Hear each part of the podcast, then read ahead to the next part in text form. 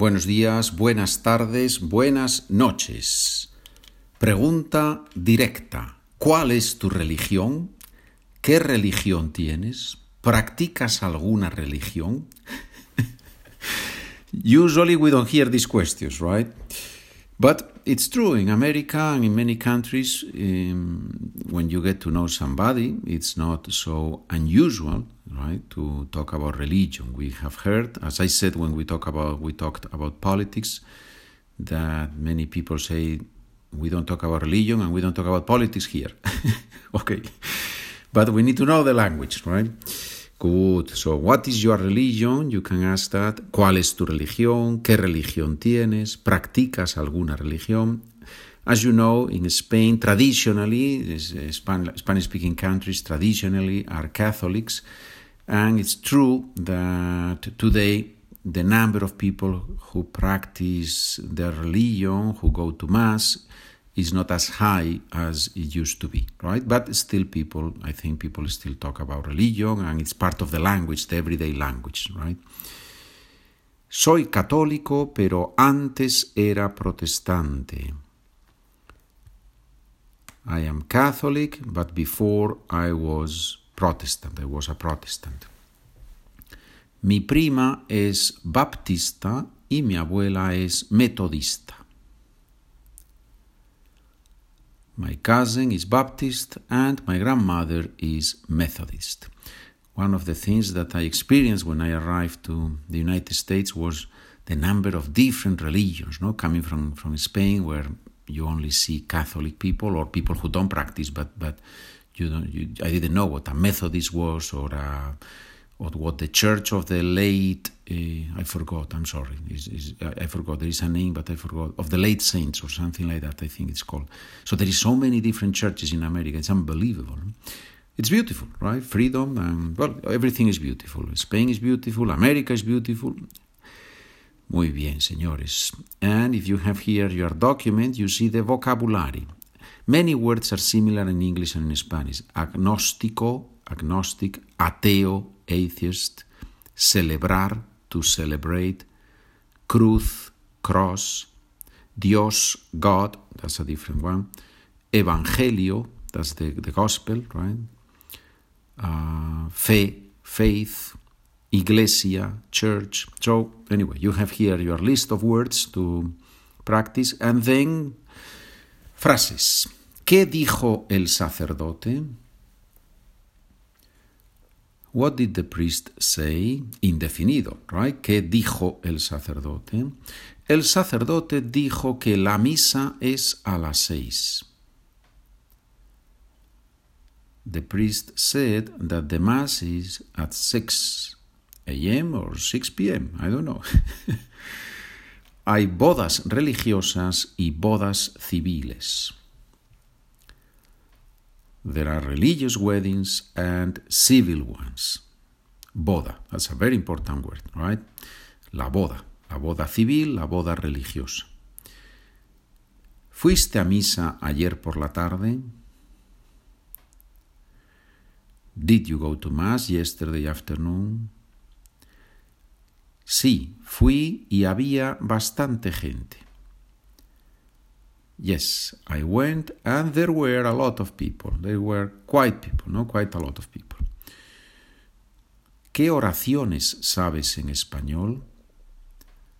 The word oración, it's interesting because it means both prayer and sentence, right? So in our Spanish classes we talk all the time about oraciones, but it also means prayer.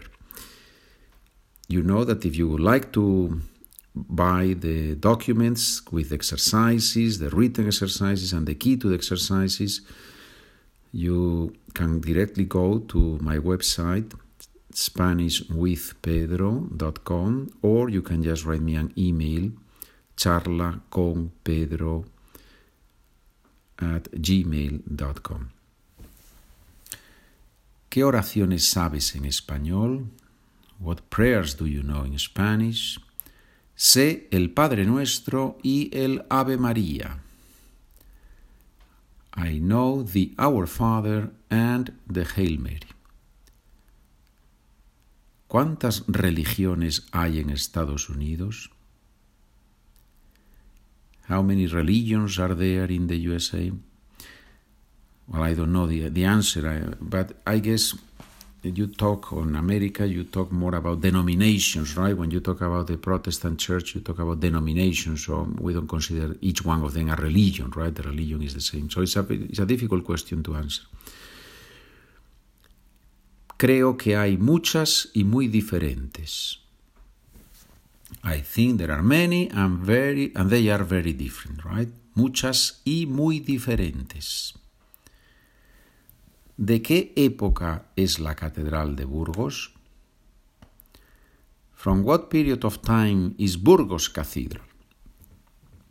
You know that in Spain and in many countries in Europe, in every city, in every important city, you have a cathedral, right? And then you have other churches, some of them are very old too, but usually the cathedral, if not the oldest, is one of the oldest buildings in town and is usually mm, tall and the center of the city and there is a lot of life around the cathedral, right? There is the plaza, the plaza, the plaza, with restaurants and shops, and it's yeah, it's the old town, right? That's the old town where the cathedral is. Is the old town. Burgos is a city in Spain, and it has a beautiful cathedral. La catedral de Burgos es muy muy bonita. Es muy bonita. You go to Spain and you say, okay, this in this week in Spain, I am going to visit three cathedrals. You can stay in Madrid and, and take the train and, and go to Salamanca, Burgos, León. Well, you know that. There is many places where you can go and visit the cathedral. Good. Now an exercise. It's time for you to work a little bit. I leave you a blank in each sentence. Mi amigo Carlos dice que él es que no cree en Dios. Mi amigo Carlos dice que él es ateo, que no cree en Dios. Creer en, to believe in, creer. El sacerdote, el pastor, el rabino y el imán, una oración juntos ayer. El sacerdote, el pastor, el rabino y el imán rezaron una oración juntos ayer. Here we are using the words that you have in your vocabulary list. Okay? Rezar, to pray.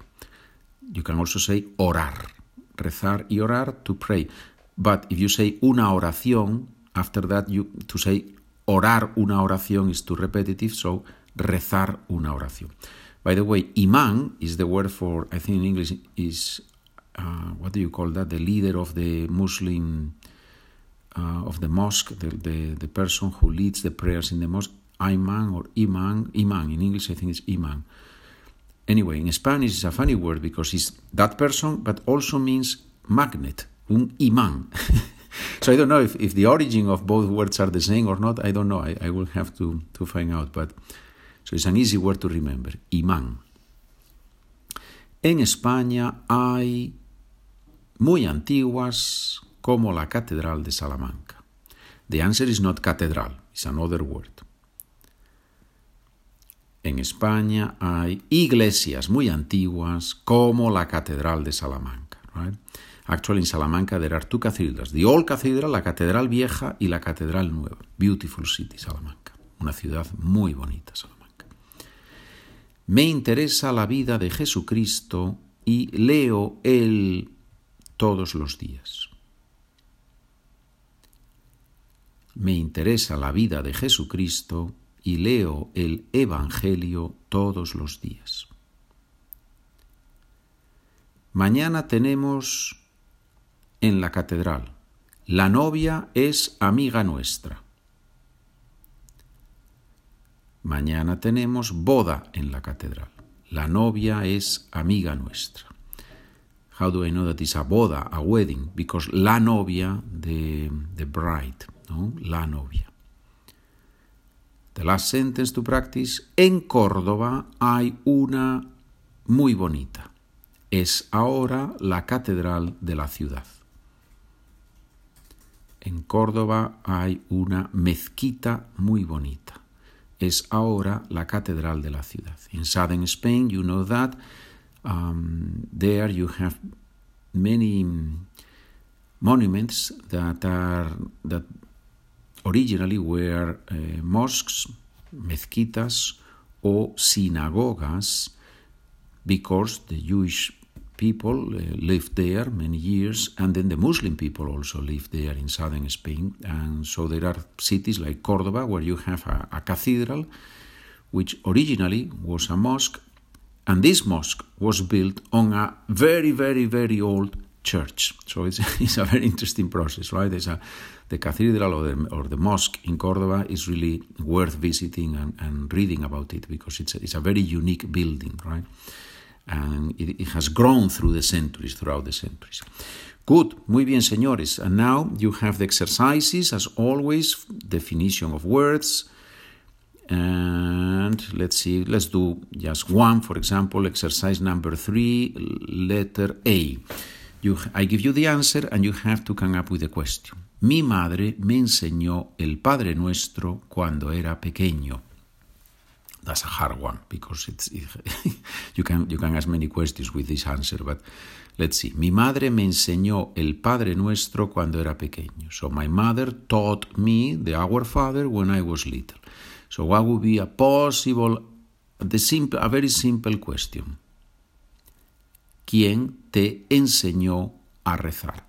Who taught you how to pray? ¿Quién te enseñó a rezar?